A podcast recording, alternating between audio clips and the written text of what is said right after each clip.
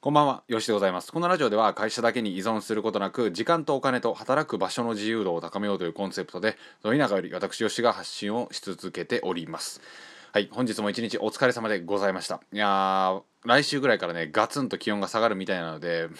あの前日ぐらいにもこれ言ったと思うんですけど、気をつけてください。めっちゃ気温が一気に下がります。でですね、あの、気温が下がると、タイヤのね、あの、車乗られてる方もいると思うんですけども、もしね、あなたが車を乗っていらっしゃるのであれば、空気がね、一気に下がります。これはね、注意が必要ですので、あの、もしよろしければね、ガソリンスタンドに行っていただいて、あの空気をね、調達してください。空気入れてくださいって言ったら、あの、規定値で入れてくれますので、ぜひ注意でございます。寒くなってきた時は空気が抜けるです。はい。というような感じで、今回は、あの、ラジオの話に移っていくわけなんですが、ラジオを発信する時に絶対にやってはいけないことという、いかにも変なタイトルで、怪しいタイトルでいきたいと思うんですが、やっぱりね、これかなり大切だなと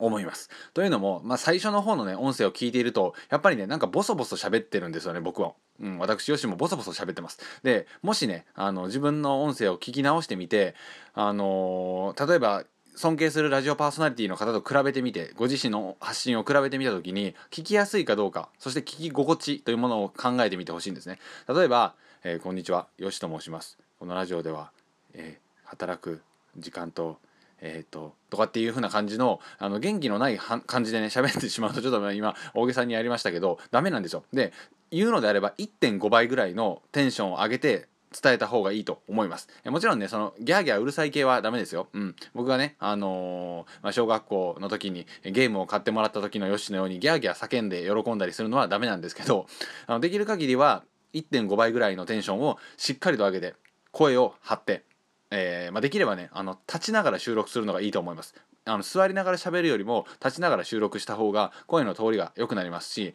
このね近くのスマホに向かって喋るというよりかは1メートル2メートル3メートル先ぐらいの人に向かって顔を上げて「おいおい」という風な感じでこれはねヘイヘイさんという詩吟のプロが教えてくださったやり方なんですけどそれぐらいのトークの方に向けて喋るような感じで喋った方が音声はうまくキャッチされますなのでね、あの、こんにちは、よしです。とかっていう風な感じにならないように、元気を出して1.5倍で話すっていうのは大切かなと思います。でね、これをしていくとやっぱね、喉が痛くなるんですよ。なので、喉が痛くなってきたら、第一 あの関門クリアみたいな。あのちゃんと声が出せてる証拠みたいな感じですよね。でその後にちゃんと丹田っていうところを、えーまあ、ちょっとね口では説明しにくいんですけど腹筋の下ぐらいをちゃんと固めてふっと固めた上でハッと声を出すとあのオードリーの春日さんみたいになりましたけどそんな感じで声を出した方がちゃんと声が乗ると。そして届くっていうような感じになります。どうしてもねあの部屋の中でであったり車の中で、うん、一人で喋っているとボソボソ喋ってるというふうなことになりがちですのでちゃんとね1メートル先2メートルの先の人にちゃんと声を届けて喋るような感じですね。まあ、喫茶店で聞いてるぐらいですかね。うん。1メートルか2メートルぐらい空いてるじゃないですか。まあ、3メートル空いてたらね、さすがにね、どこの席座ってんねんって感じになりますけど、まあ、それは言い過ぎとしましても、ちょっと距離を取って、分かりやすく1.5倍ぐらいのテンションでっていうような感じですね。で、さらにやってはいけないこと2つ目なんですが、それは自分のことを喋りすぎないです。で、喫茶店でね、喋ってる時にね、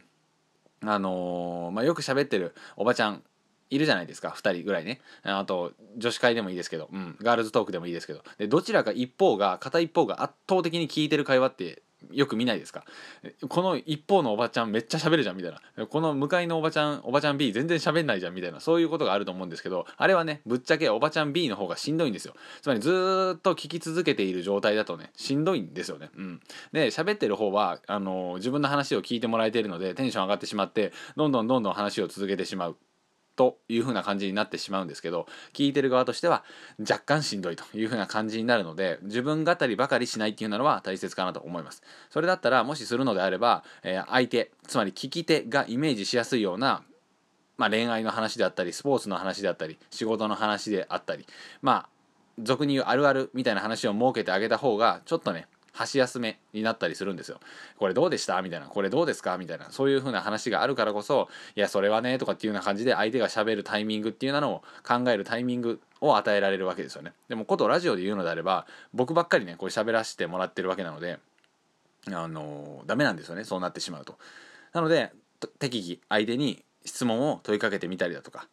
うん、ちゃんと聞いてくださってますか？とか、そんなこと言わないですけど。それで言ったらちょっと気持ち悪いですけど、まあ、まあそんな感じのことをねあの適宜入れてあげた方が聞き手としては、えー、ちゃんと元気な発信も聞きつつもそして自分のことも気にかけてもらいつつもというふうな感じになるので、えー、まあ最後まで聞いてくださる方が増えるというふうな感じです。で例えばね最悪な例をね今わざわざやり やらせてもらいますけどえー、っとこんにちはよしでございます、え、僕はずっと家でブログを書いたりしています、えー、僕の話ばかりさせてもらうんですけど僕はテニスが好きでえー、っと僕はテニスが大好きなんです、えで焚き火も好きで僕はテニスが大好きなんですとかっていうような感じのことをねあのちょっとこれ大げさですけど本当にねあのそんな感じ、まあ、いないですけどこんな感じになってる人はいないんですけどあのそれに近い人もいたりする可能性がなきにしもあらずにもあらずって感じになってるのでここはね本当に注意が必要でございます。はい、というような感じで自分のラジオ